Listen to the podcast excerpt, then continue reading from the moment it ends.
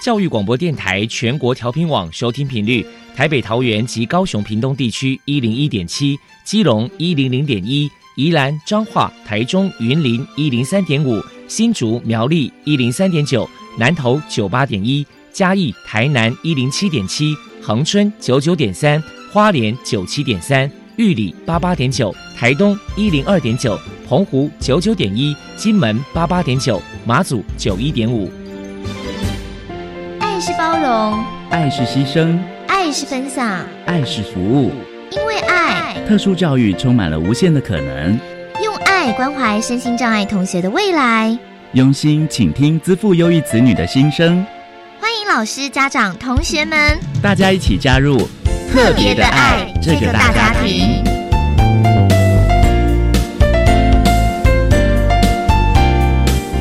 本节目由教育部学生事务及特殊教育司指导，国立教育广播电台监制，欢迎收听。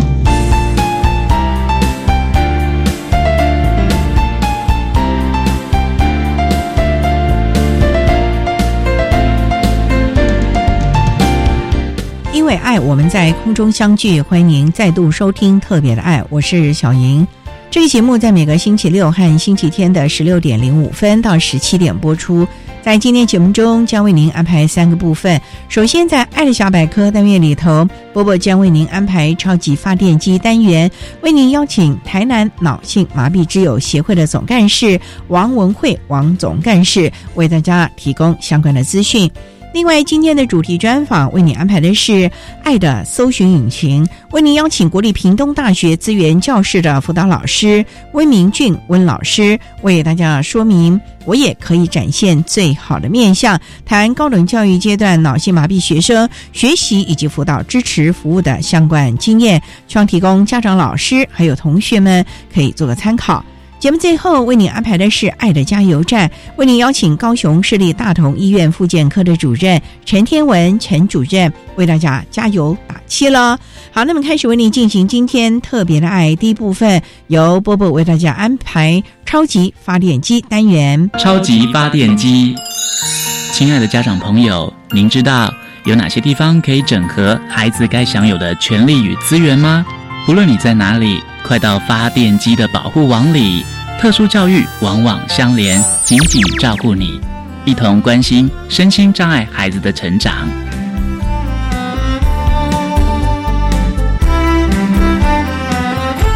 Hello，大家好，我是 Bobo。今天的超级发电机，我们特别邀请到台南市脑性麻痹之友协会的总干事王文慧女士，来跟大家介绍协会的相关服务。首先呢，我们先请总干事说明一下台南市脑性麻痹之友协会成立的背景跟目的是什么呢？台南市脑性麻痹协会是在民国八七年十一月份，由一群医疗团队及教育工作者，还有一些脑性麻痹的家长共同发起的一个人民团体。到民国八十八年四月的时候，经过市政府的社会局立案核准，开始办理一些脑性麻痹的相关服务。协会至今成立已经第二十个年头了，服务的正式的会员目前是拥有一百七十人的会员。协会的运作跟整个服务品质也深受脑性麻痹者跟家庭的肯定。接下来，我们就请总干事来介绍一下协会的服务对象跟服务项目包含了哪一些。协会的主要服务对象还是以脑性麻痹患者为优先，那当然还是有包括一些。身障的朋友，包括他们的家庭，那服务的项目，目前协会里面有两样的设施，一个就是日间部件，一个就是日间作业所。那日间部件的部分，我们会提供一些，就是它的功能上可能比较没有这么 OK，可能需要人家稍微协助，可是基本的一些日常生活可以自理。可是当家庭在照顾上面，因为白天没有办法照顾他，那我们可以提供一些照顾在白天，那就等于是他们接送到协会来，我们在这边做日间照顾的部分。那日间照顾主要的功能就是训练他们这些脑性麻痹的患者，能够最起码维持他们日常生活的自理能力，包括一些认知功能的增强，然后一些肢体的训练。然后一些休闲活动、社区适应的部分，这是一些部件的部分。至于日间作业所的部分的话，我们主要的作业是烘焙，由老师带领学员去做一些烘焙的产品，手工饼干，透过一些义卖跟网络上的一些贩售，然后让这些学员有一些零用金，并且学习怎么以后是不是有机会让他们够更融入社区，然后甚至到就业的部分。目前就是以这两样设施的服务为主，那其他的话大概就是一些会员的服务，可能包括他们所需要的居家环境的改善。那我们会提供一些比较专业的人员去帮他们进行做一些评估跟建议。那是不是有什么资源可以去协助他？甚至一些没有办法外出的一些脑性麻痹患者，那他们需要一些居家职能的部分。那我们是不是透过资源的连接，让他们能够得到很更好的照顾？那在目前协会的服务项目大概就是这样。再来，我们就请总干事说明一下，台南市脑性麻痹之友协会平时会举办哪些活动，与人们互动交流。我们原则上在设施的部分呢，我们定期大概每个月或是每两个月都会举办一次加量家长的交流，与家长跟协会的一些学员互相交流一下他们的学习状况，跟他们需要我们在协助在加强的地方，这是在设施的部分。那自己在会员服务的部分，我们每一年大概都会办一次圆梦之旅。那像在今年的圆梦之旅，我们刚好结合了十月六号的世界脑麻日。因为十月六号的世界脑麻日，我们今年度是我们全国的活动，几大轮椅渡台湾，让我们全世界知道我们脑性麻痹患者的特性。那这一届的活动是已经第五年了。那我们这一次结合全省七大区域的脑性麻痹之友协会的会员，在集结到台北去做快闪的活动。那包括当天有一个脑麻之夜的活动。那在年底的时候，我们也还会有一个冬季的冬令营的部分。今年的冬令营，其实我们也会让他们去垦丁圆梦，大概都是这一系列的活动。那除了这些户外的活动之外，我们还会提供会员跟家长一些医疗资讯啊，跟一些家长的成长团体，不定期的会举办一些课程，邀请会员来参加。如果民众有任何的疑问或者是问题，关于协会的联络方式是：协会目前是在台南市小东路的四百二十三巷三号东兴华夏的 B 栋。协会的电话目前是零六二三五零二五四。原则上，礼拜一到礼拜五的上班时间，在协会的部分都有工作人员可以接听电话。那有关于任何问题，其实都可以用电话来咨询。我们也有经营粉丝专业，那其实脸书的粉丝专业的部分，也欢迎各位有任何问题随时可以留言，我们随时都会做答复。请教一下总干事，如果说家里面有脑麻儿，家长在教养上该注意哪一些事情呢？一般脑麻儿，其实我们大概最重要的一点，其实我们一直希望告诉全国的民众，就是说脑麻儿智力的部分，他们并不是特别的低，或者是特别的不好。那他们最重要的一点，就是他们会合并一些多重的运动功能的障碍，就说包括可能他们的肌肉的张力会比较大。所以在他们的安全部分，可能要注意他们突然来的张力、肌肉张力，让他们发生一些跌倒啊，或者是说碰撞的风险。那至于其他的部分，其实有脑麻儿的照顾，其实在一个部分其实是非常重要的，就是早疗的部分。那其实，在台南市有非常多的早疗中心可以去提供一些资源。那这个在我们协会的粉丝专业里面，也都可以帮忙有这些资源的连接。所以，其实用任何这些关于早疗的问题，也可以在协会的粉丝专业上面去提问，我们随时都可以帮你们做资源的连接。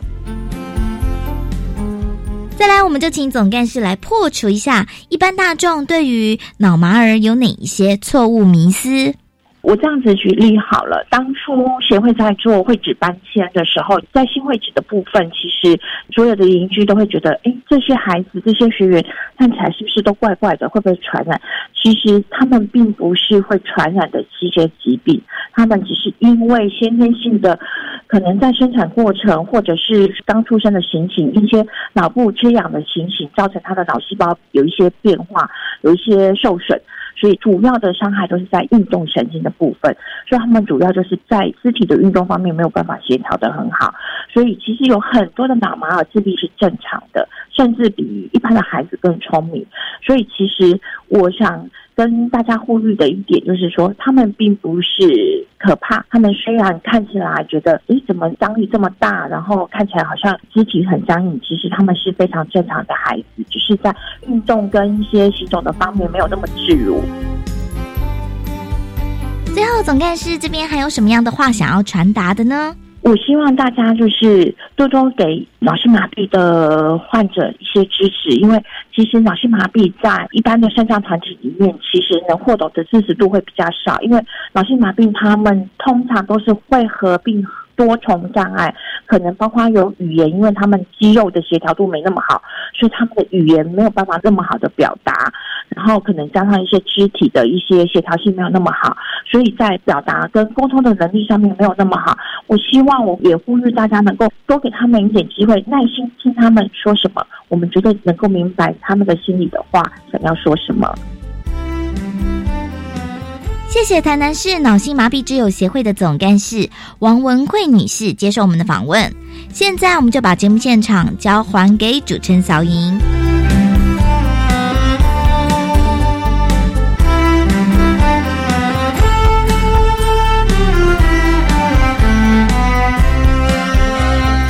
谢谢台南脑性麻痹之友协会的王文慧总干事以及波波为大家提供的相关资讯，希望提供家长、老师还有同学们可以做参考喽。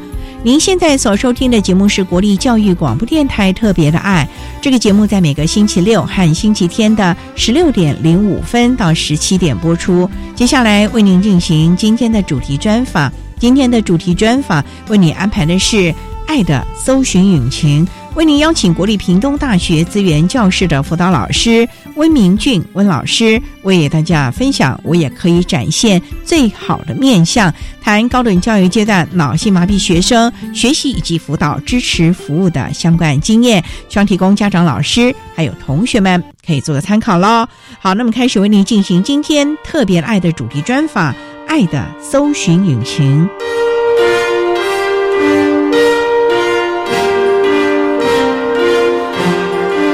爱的搜寻引擎。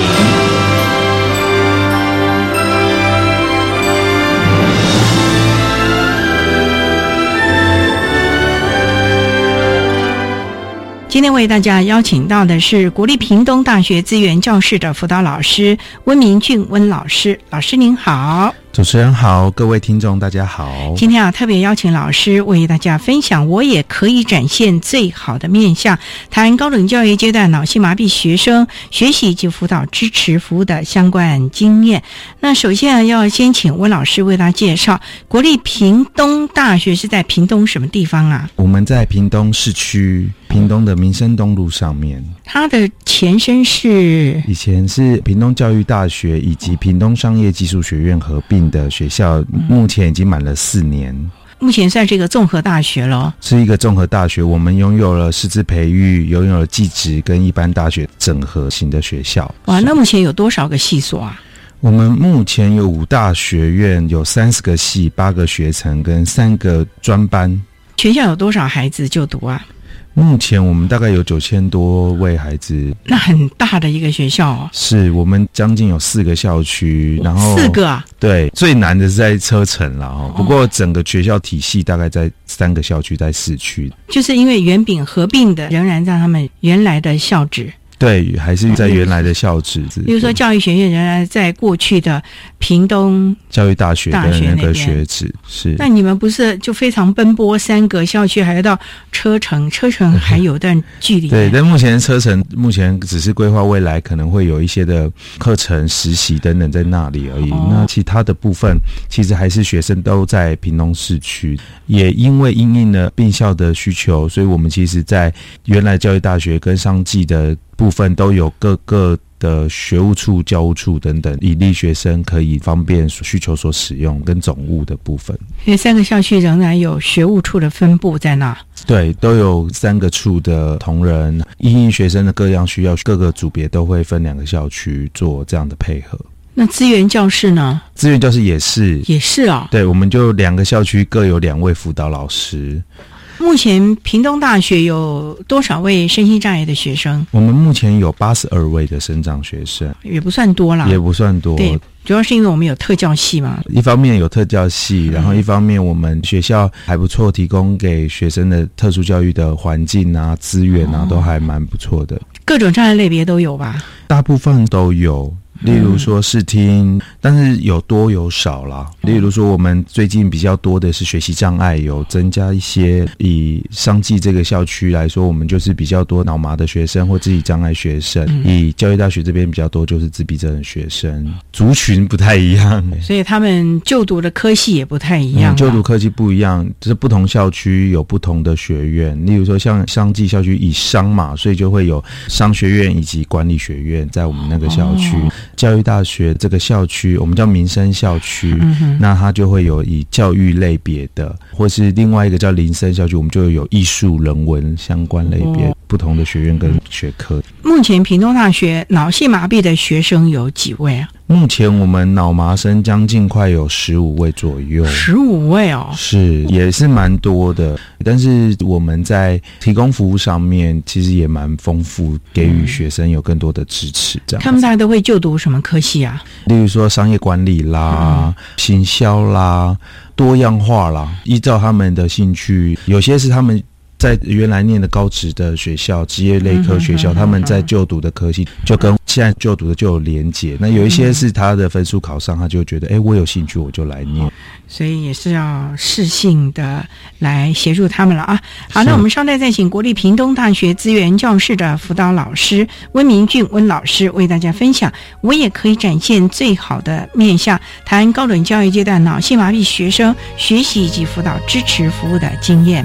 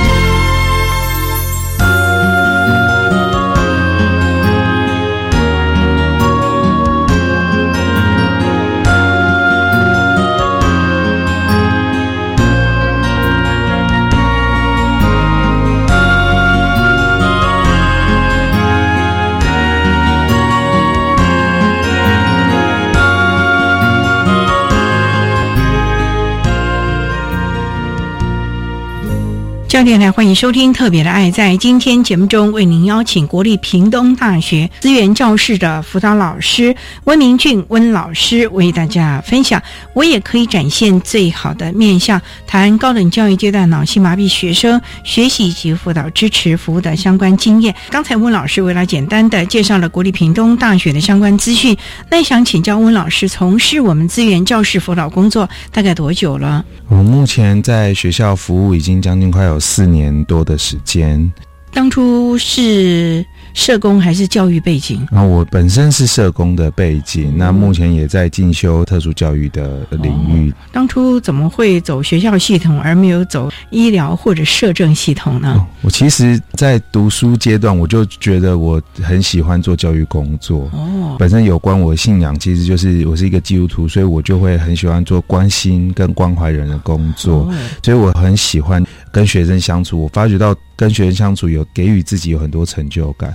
所以我就觉得，如果可以的话，我职场上也可以做这样的服务工作。所以大学一毕业就到了资源教师服务吗？啊，没有诶，我其实有机会到了深藏的机构担任社工一年多，后来我有机会进到大学，先去担任社团的老师，有这样的一些经历，所以也之后才进到资源教师。在机构跟学校服务的内容不一样，虽然因为你的信仰喜欢为人服务，用爱心关怀。可是大学生哎，跟机构不太一样吧？是。大学当然我们会遇到很多的挑战啦，例如说学生的想法开始很多的有自主性、有自觉的一些想法哈。但是那时候担任机构的时候，服务面向也更广了，不是只有学生这一区块了。但是我觉得也在思考，我必须回到我自己的初衷，就自己很喜欢跟学生有互动，常常保持年轻的心，所以我就觉得当有这样的机会可以来到大学服务，给予这样的支持跟爱的时候，我觉得是蛮好的，所以我就。继续推动着我，我继续往前进，在这条路上。温温老师啊，你们志愿教是分两个校区嘛，各两位老师，那你们就只服务你所负责这个校区的孩子吗？基本上是以服务我们在地的校区为主哦，但是我们常常会两个校区办理相关的活动，我们常常活动会都在一起的，所以因为我们毕竟还在同一个学校，所以我们就会常常在。办活动的过程里面，我们会有连结。例如说，我们最近才带学生去台中的后里，我们带他们去马场吗？哎，没有，大家想到就会去马场。可是我们就让孩子去他们平常不常去的地方，所以我们大概一个学期会带孩子去做校外教学。一方面他们去学习，一方面他们放轻松，甚至我们可以达到人际互动。希望可以透过相关性的活动，两个校区可以做一些结合。那想请教了。两个校区，那你们在做相关的，例如说新生训练呐，或者是接到了新生的资讯，说你们怎么做先期的作业呢？在暑期的时候。学生只要到学校报到的资讯，我们学校的注册组会给予我们相关，主动就给你们了，就会我们当然也会定期跟他们讨论跟询问。我们有一个相关的叫综合业务组，就是在做一些招生的工作。那我们就会拿到这样的资讯之后，我们在暑假的时候，我们会跟家长联系。当然，前一阶段的有些老师他会邀请我们去做一些转衔的会议。所以我们就会有机会跟学生先做第一次的碰面。那因为我们今天谈的主题是脑性麻痹嘛，所以我们在暑假的时候，我们最主要脑麻的学生，我们要。在乎他的是行动辅具的部分。如果有机会可以邀请他来学校，或者我们有机会到他前一阶段的学校，我们可以去了解说他到底有没有需要行动的辅具。因为在暑假的时候是行动辅具的申请的热潮非常旺季的时候，所以我们会今天做这件事情。再来是我们会。在八月份的时候，我们大概都会发一个关怀信，发到家里，如同像学校会寄一些相关新生的资料。那我们会发这样的信件，邀请家长在新生训练的那一天的中午，我们会召开一个家长说明会，也邀请他前一阶段以及现在阶段的导师还有学生，我们邀请他们来做一个座谈。所以其实先期作业就已经做的差不多了啊。好，我们稍待再请国立屏东大学资源教室的辅导老师温明俊温老师。再为大家分享，我也可以展现最好的面向，谈高等教育阶段脑性麻痹学生学习及辅导支持服务的相关经验。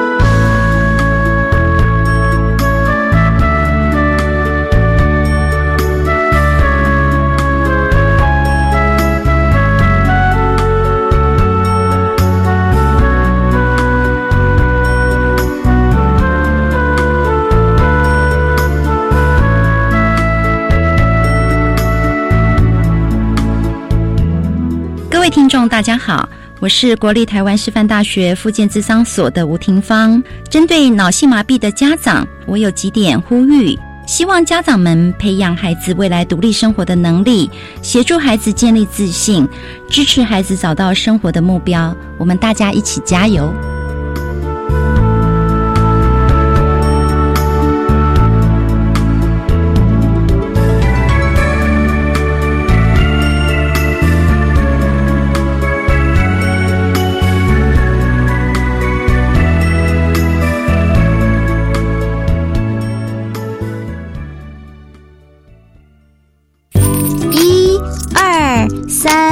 你很有钱哦！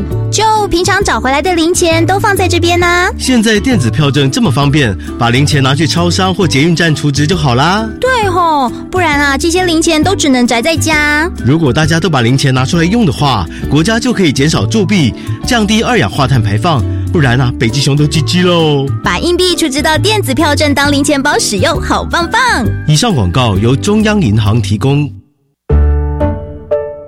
大家好，我是咪咪妈妈。我的孩子目前在念幼儿园，我觉得准公共幼儿园能够减轻家长每个月的负担，然后能够提升幼儿园的品质，有政府为我们把关，非常的棒。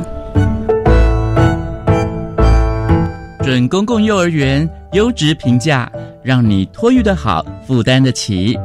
以上广告由教育部提供。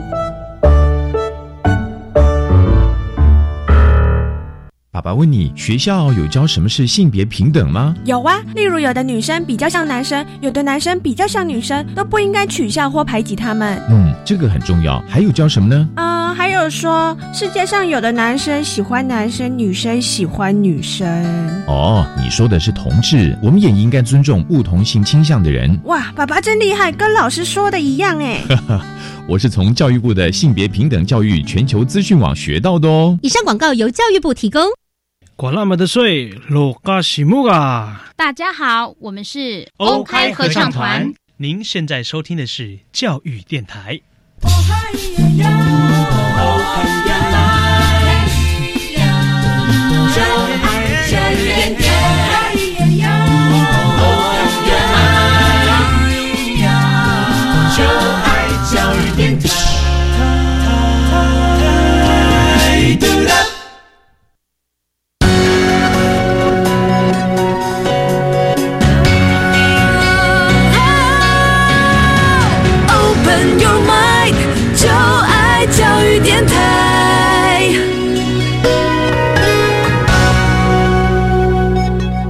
教育电台欢迎收听《特别的爱》这个节目，是在每个星期六和星期天的十六点零五分到十七点播出。在今天节目中，为您邀请国立屏东大学资源教室的辅导老师温明俊温老师，为大家分享“我也可以展现最好的面相”台湾高等教育阶段脑性麻痹学生学习以及辅导支持服务的相关经验。那刚才在节目的第一部分，温老师为他简单的说明了国立屏东大学相关的。服务以及温老师个人从事我们资源教师辅导工作的机缘呢？那想请教屏东大学的特推会成立大概多久时间了？我们在二零一四年的时候成立的，哦、所以将近有四年的时间了、嗯。每年召开两次吗？每年召开两次，嗯、对。主要成员包括哪一些呢？呃，我们的主持就是由副校长，当然我们会邀请。比较多藏别的各系的系主任，哦、还有我们行政单位的三个总长，包括教务、学务、总务的总长，以及特殊教育的中心，还有我们学生治疗中心的主任们一起出席。屏东大学有特教系，会不会对你们在辅导孩子的时候有很大的帮助啊？是，其实有很大的帮助，因为除了特教系之外，有我们的特殊教育中心，哦、全台有十三所特殊教育中心。屏东的特殊教育就在我们学校，嗯、那所以我们在资源的连接、资讯的整合以及提报鉴定工作，对我们学生来说其实是蛮方便的，所以也算是就近了啊。是，那也想请教啊，像无障碍设施啊等等这些牵涉到跨处室的，这个也都在特推会上讨论吗？是，我们会在特推会上讨论，但是一般有需求的时候，总务处他们对我们很多的支持，就是申请教育部的一些相关经费，做校园的改善的时候，其实都给予我们很多的帮忙跟支持。那我们会将我们的需求会提到特推会来做一些审查，或是说给予长官清楚知道我们在做的这些相关的业务。像脑性麻痹的孩子啊，很多是下肢需要特别服务的，你们的无障碍设施够吗？我们的无障碍设施非常的充足，诶，学校除了做了深藏的步道，最近我们也在特推会提出深藏的厕所。我们现在有资源教室附近的厕所以及低楼层的厕所，其实都有提供。学校是很陆陆续续一直在改善，也不断问学生的需求，提供学生最适性的服务。有电梯吧？有电梯，电梯也有，不论是视障的视障学生电梯，我们也做；肢体障碍学生的电梯也是，都有把它放在一块。那想请教，像脑性麻痹的孩子，以屏东大学来说，你们大概都是些什么样类型？因为脑麻每个孩子的状况不一样，哎，是有一些比较重度的孩子，他们在肢体张力上面就非常的大，然后也非常的严重哦。例如他的下肢常常呈现没有办法走动的状。态，我们也有这样的孩子，然后也有一些孩子是他可以走动，但是在脊椎的部分就会比较有困难，或是手部的张力都会有一些不太一样。就像刚刚主持人说的，每一个孩子的状态不同，那我们就因应不同的状态，孩子会跟他讨论，然后也会提供相关的的服务跟评估的。像辅具呢？辅具我们都会有，诶，就是我们会跟台中的智障辅具智障辅具中心合作，他们会定期来文，要我们了解孩子的状态。那我们当然就会邀请孩子来，我们就会跟这些学生更多的沟通跟互动，像辅具的部分、辅具的维修等等，跟他们长期的配合。像脑麻的孩子，你们会提供什么样的辅具啊？通常可能就电动轮椅，因为大学校园实在太广了啊。过去的那种手动轮椅不敷使用，而且大部分就是。电动轮椅，然后电动的代步车，以这两个为主。那学习的辅具呢？也会提供，像例如笔电，如果有特殊的需求，我们也会跟辅具中心联系。例如说，还有案件性的需求或者什么，我们都会有做一些的安排。他们会到校来评估吧？他们会派治疗师前来做评估的。那通常开学应该可以拿得到了吧？是可以。所以我刚刚说，我们在暑期做关怀性，或是说我们在做辅具的，不论是行动或学习的辅具的部分，治疗师他们都会。了解学生的需求，所以大家都认为说，哎，暑假是可以放轻松的，反而不是啊。暑假反而是各教育阶段的学校在一些行政方面开始准备的重点时间了。对，暑假就是我们在准备迎接新生到来的一个忙碌的季节。像新生啊，屏东大学，因为毕竟在南台湾嘛，你们会有提供宿舍吧？是以宿舍的部分，我们目前有爱心房。以脑麻或智障学生为主，所有肢体障碍学生他都有保障宿舍。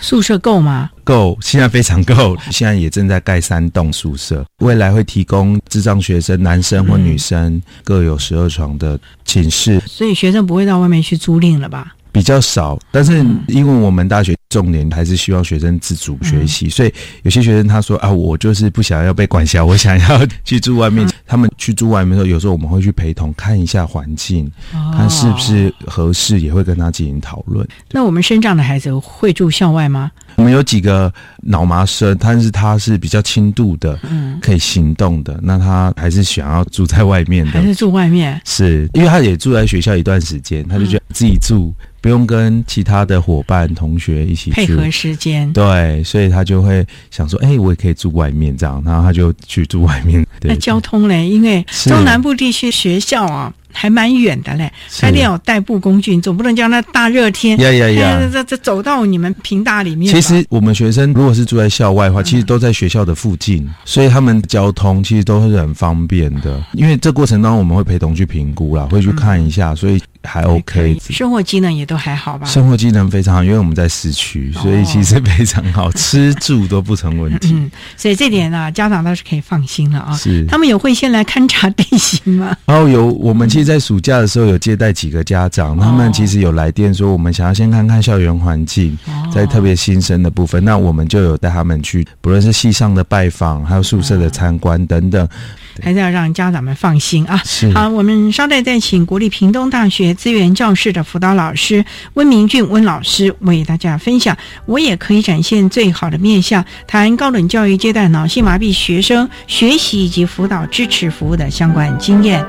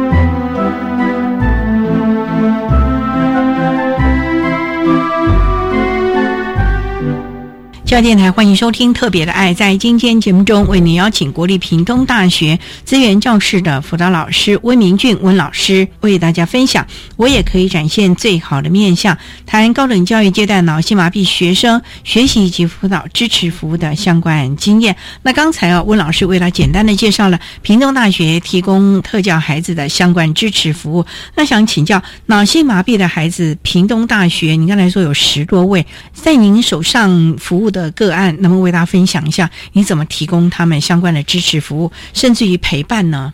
之前我们有几个孩子，在一接到他们的时候，就有特别针对这些孩子们做一些个案的研讨，以及各系上不论是资源或是行政上面的沟通跟整合。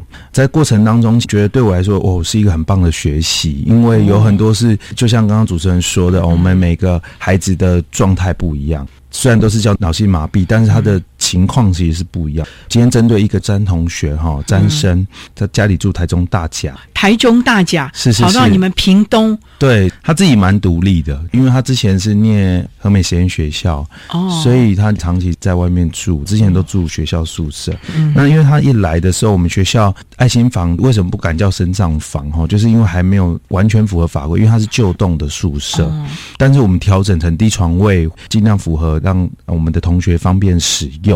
刚来的时候，他发觉使用上面不是那么的方便的时候，我们就赶快召开了会议。暑假的时间，他有先来看床，他有来，但是他生活一段时间，他就觉得很不方便，他也提出需求，是觉得太高了吗？可能他回转的半径，或是他就上下轮椅就会有很多不方便。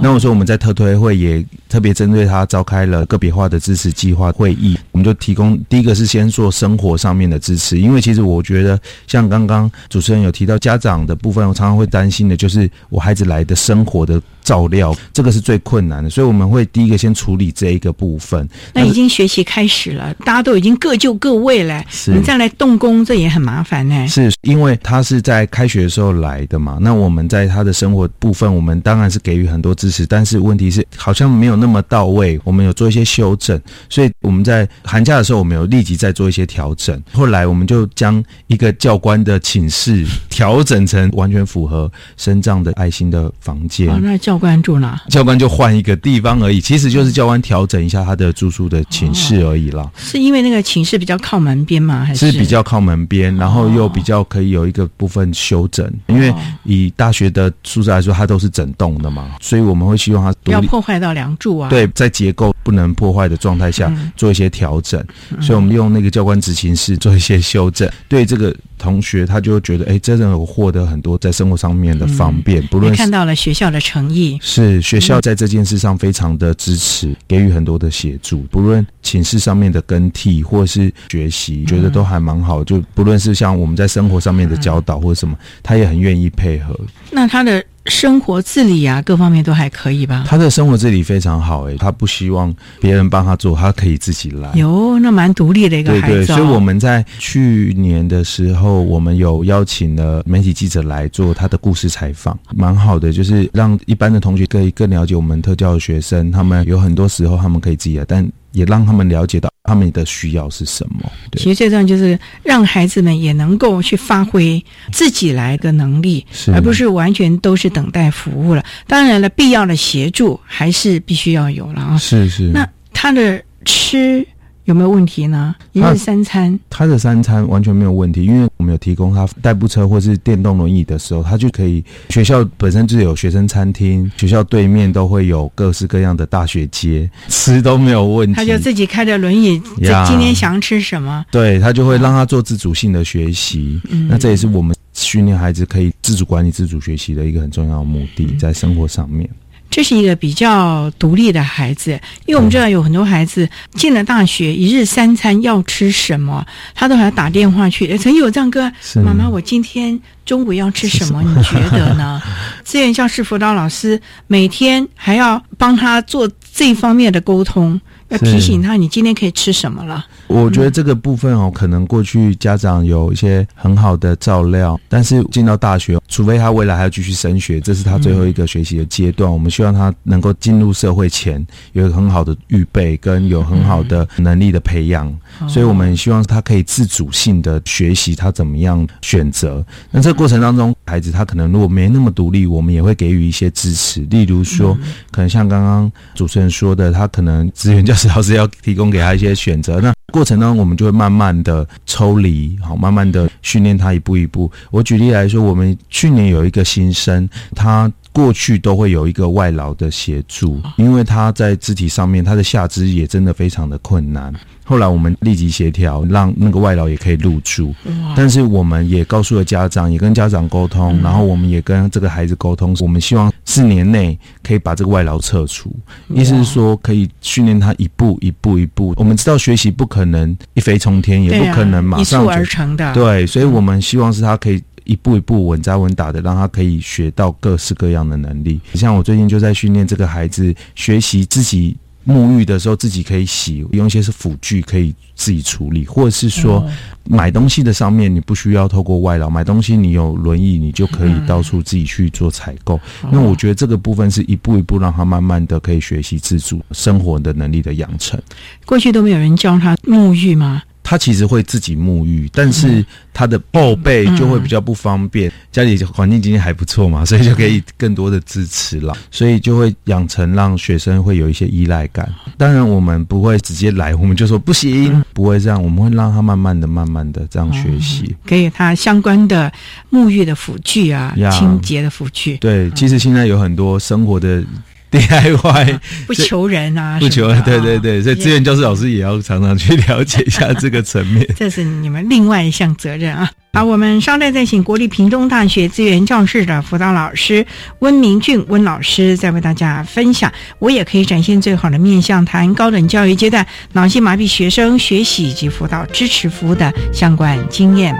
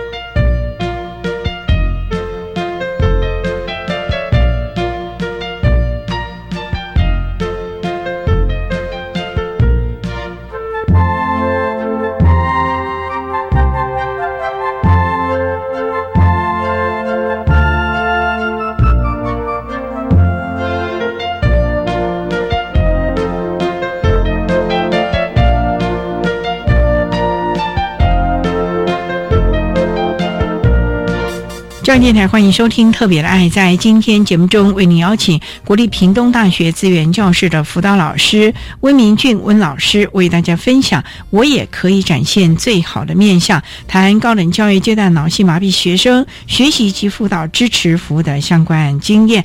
刚才啊，温老师为大家分享了这个独立自主性还蛮高，而且还蛮正向的一个脑麻的孩子。那可以为大家分享，那在学习上你们怎么来？提供我们脑麻孩子相关的支持服务呢？我有几个学习的 case，一般我们的脑麻学生主要是跟上班上的进度有许多产生困难，我们会先让孩子在期中考前先自己试试看，他可不可以。自己跟上班上的进度。当期中考成绩一出来，我们就会大概知道，就是一个 test 一个检测，当然不能只用成绩。可是成绩已经出来啦。是成绩出来，但是我们还是会跟老师了解一下这个学生目前的学习状况，以及他在交交报告。因为我们在大学不是只有考试嘛，不是只有笔试，我们可能还有他的小组报告、跟同学的相处等等。这过程当中，我们会去做一些了解。了解之后，如果他跟不上班上进度，我们就会提供，例如说协助。助的同学，或是跟老师沟通，是不是愿意拨空一些时间来帮助他？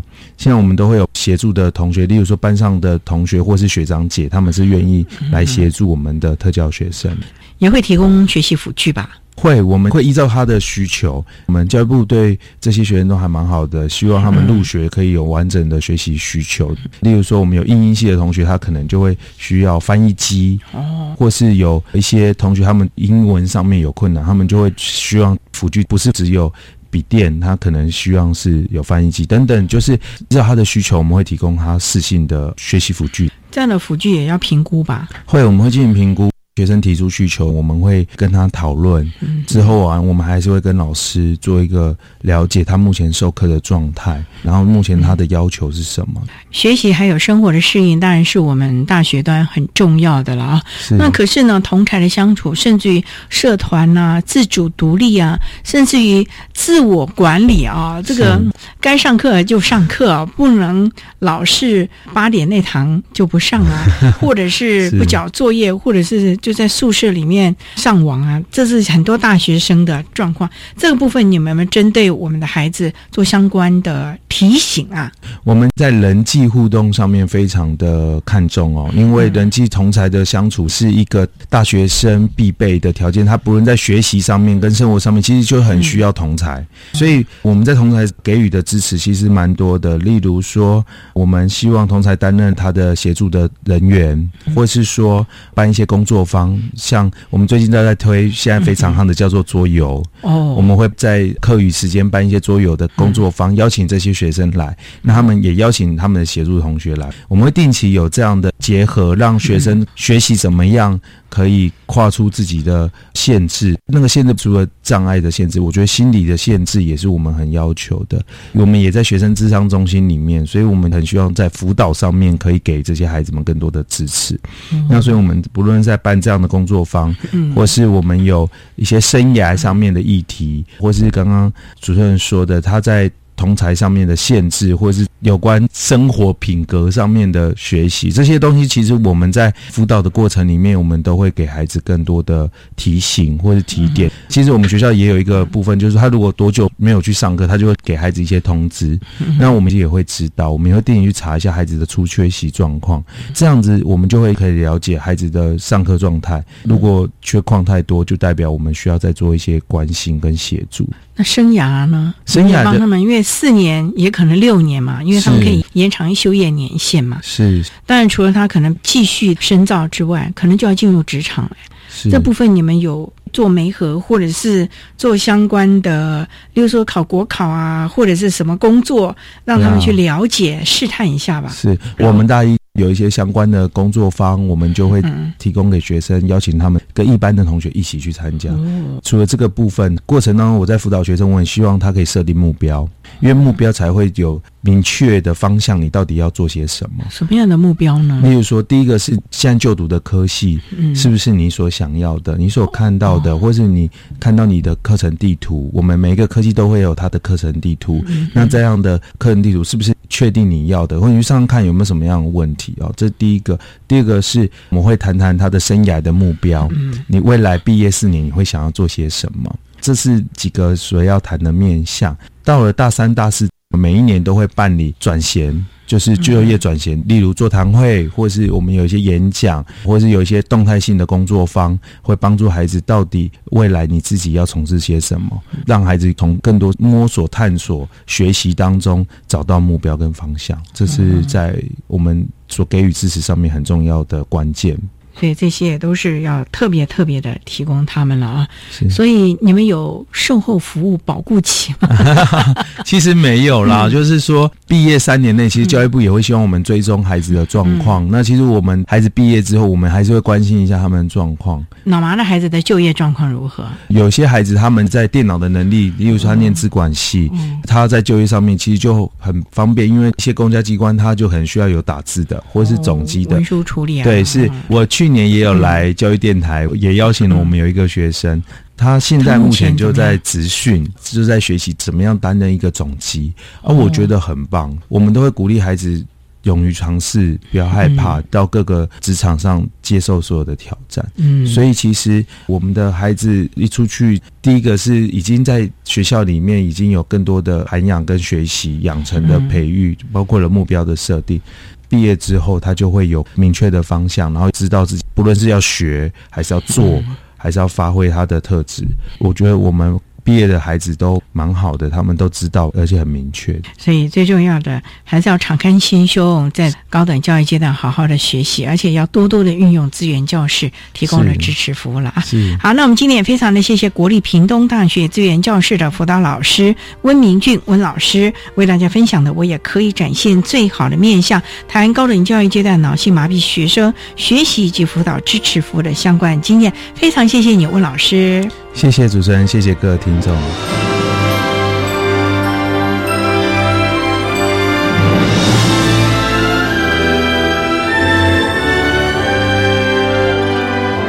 谢谢国立屏东大学资源教室的温明俊辅导老师为大家分享了高等教育阶段脑性麻痹学生学习及辅导支持辅导经验，希望提供家长、老师还有同学们可以做个参考喽。您现在所收听的节目是国立教育广播电台特别的爱节目，最后为您安排的是爱的加油站，为您邀请高雄市立大同医院复健科的主任陈天文陈主任为大家加油打气喽。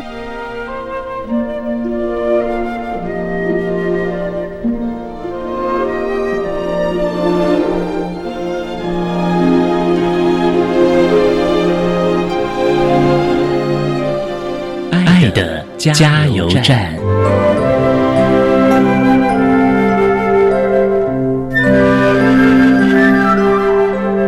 各位听众，大家好，我是高雄市立大同医院复健科主任陈天文。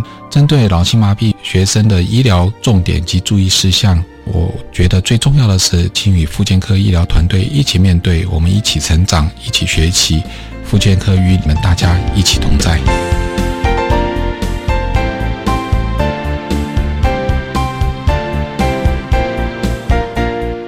今天节目就为您进行到这了，感谢您的收听。在下个星期节目中，为您邀请负责一百零八学年度身心障碍学生大专真试的负责学校国立中央大学教务处招生组的周宏伟组长，为大家说明多元学习的管道，谈一百零七年身心障碍学生大专真试相关的说明，提供家长老师可以做个参考了。